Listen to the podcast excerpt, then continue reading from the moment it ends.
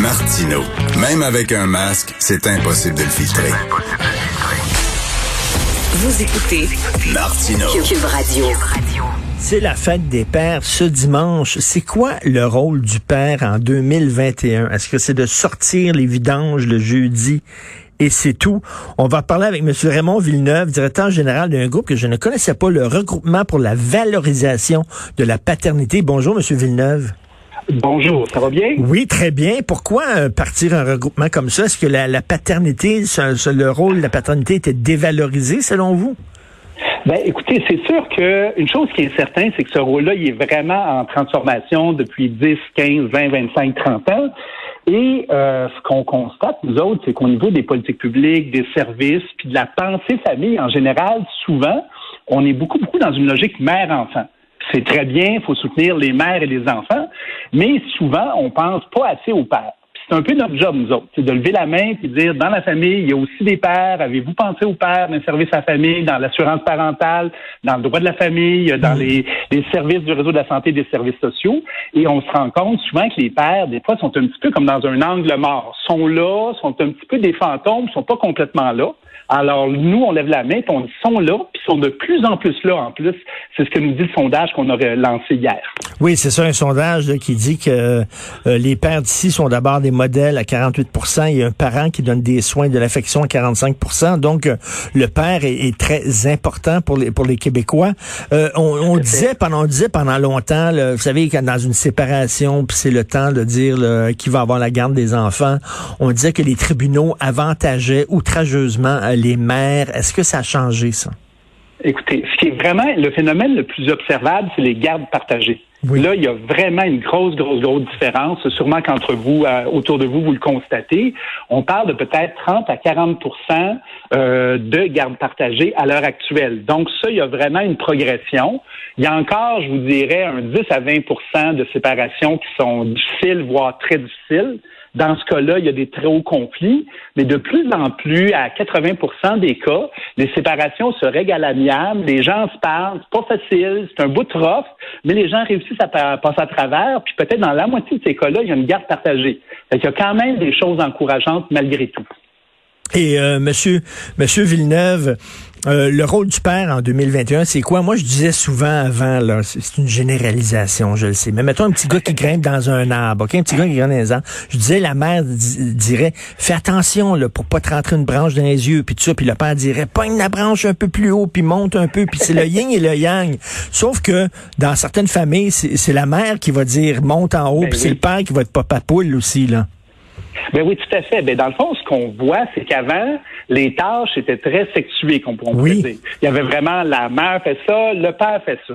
Là, écoutez, tout, tout n'est pas changé, la révolution n'est pas complétée, mais de plus en plus, le père, il fait aussi à manger, il fait aussi du ménage, il va aussi conduire l'enfant en garderie, il donne aussi de l'affection, il s'occupe aussi des soins et tout ça.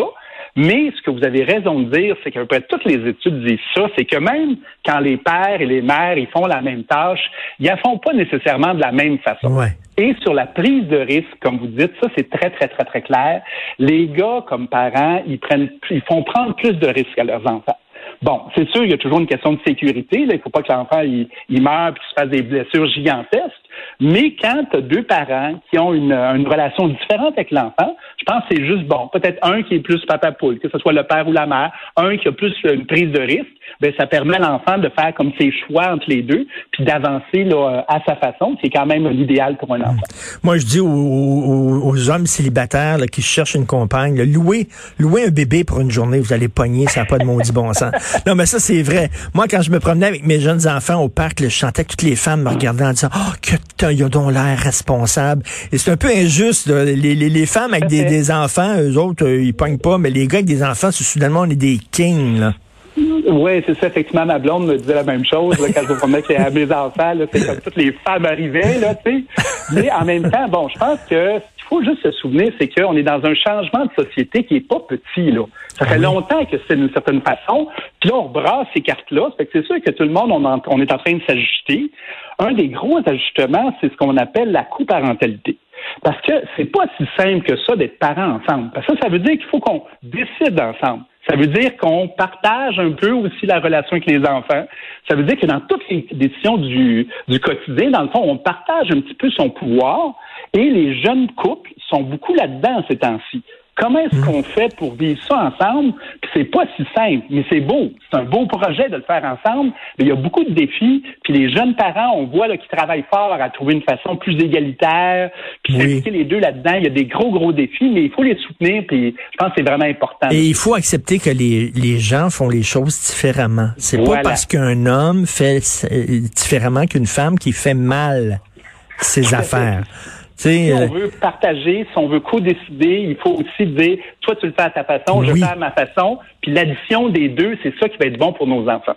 Et euh, il faut dire aux gars aussi de faire des réseaux. Hein. Les hommes séparés, là. Oui. Euh, moi, je dis tout le temps, là, une femme qui, mettons, là, elle se retrouve le week-end à la garde de ses enfants, elle va appeler ses autres amis de filles, et puis séparés.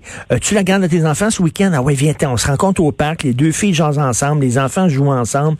Le gars va se ramasser au parc tout seul avec ses Ouais. enfants, plutôt qu'appeler son chum qui est séparé, lui aussi, en disant, tu tes enfants?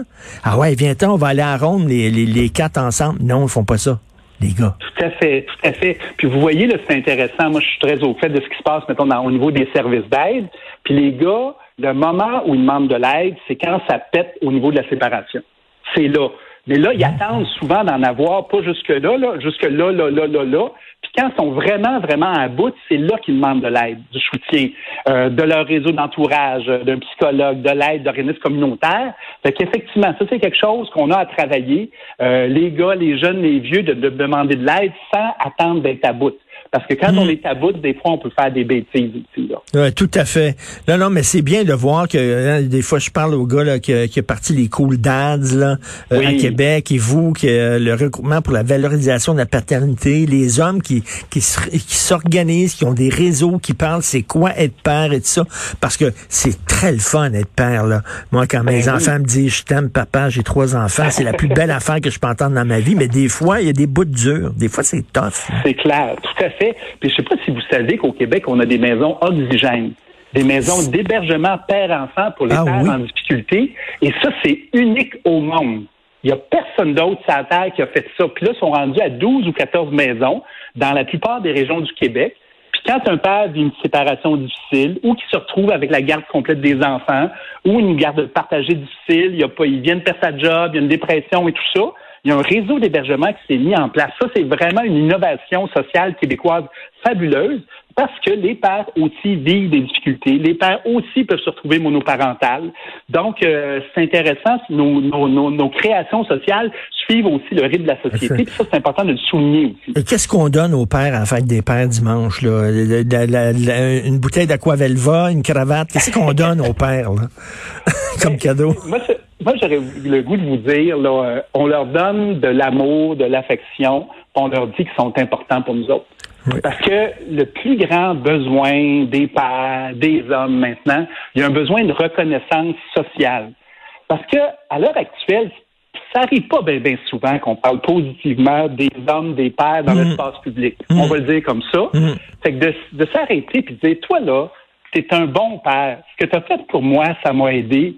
Là, vous faites fondre le cœur du père. Là. Il va se mettre à brailler, c'est à peu près ça. puis, puis Raymond, Raymond, il y a plus de bons pères que de mauvais pères, là. On va se le dire, là. Ben oui, puis vous voyez, puis dans notre sondage qu'on a mis en lumière, c'est que les pères du Québec sont plus engagés que les pères du restant du Canada. Et j'avais Jean-Marc Léger dans mon lancement lundi matin qui m'a confirmé ça, parce que tous les indices dans le sondage, tous les chiffres, ils vont dans le même sens. Il y a une particularité québécoise. Les pères au Québec, là, ils ont quelque chose de spécial. Puis je pense qu'on peut donner une petite tape dans le dos cette semaine pour le reconnaître également. Ben tout à fait. Merci d'être là. Puis euh, regroupement pour la valorisation de la paternité. Quelque chose me dit qu'on va se reparler, Monsieur Villeneuve, parce que vous êtes très intéressant. Raymond Villeneuve, merci beaucoup.